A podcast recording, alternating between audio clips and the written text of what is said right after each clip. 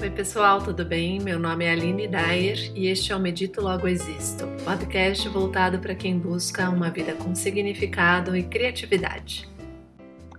Você se pega pensando em coisas que não estão sob sua alçada e as quais nem conseguiria resolver ou controlar?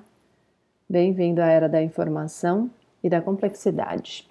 Este ruído mental é alimentado por aquilo que você escolhe deixar seus cinco sentidos acessarem, especialmente visão, e audição.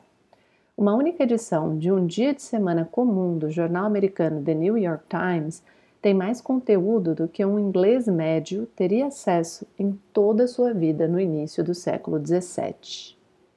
Formada em jornalismo, eu bem sei que a repetição do que dá ibope é que ganha mais espaço nos jornais, telejornais, enfim.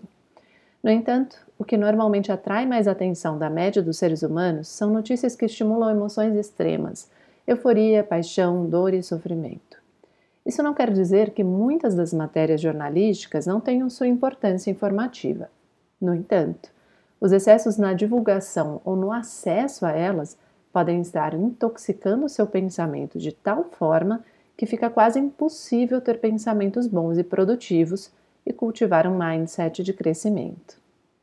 Por isso, eu faço um apelo à sua lucidez. Aprenda a ser mais crítico ao selecionar a que notícias você terá acesso. O quantas vezes vai ler ou ver reportagens sobre o mesmo assunto, as quais muitas vezes não acrescentam nada a não ser mais ansiedade e tensão desnecessárias. Você é totalmente livre para ver ou ler o que quiser. Eu só gostaria de abrir a sua mente para perceber que, ao se deixar levar pelo discurso de estar bem informado, pode estar caindo numa armadilha e estar exposto a efeitos nefastos para a sua saúde mental.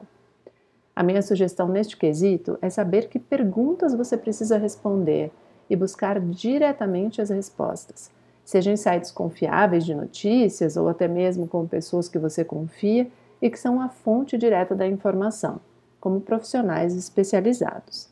Se você trabalha com análise de mercado e se vê obrigado a acompanhar as notícias o dia todo, ainda assim, saiba que perguntas você precisa responder. Determine os indicadores.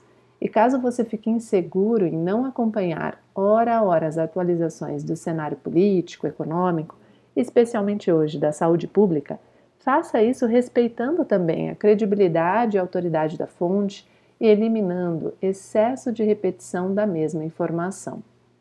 Assim, podemos ativamente reduzir a sobrecarga emocional gerada por informações demais e detalhes sórdidos que serão inúteis para você tomar decisões.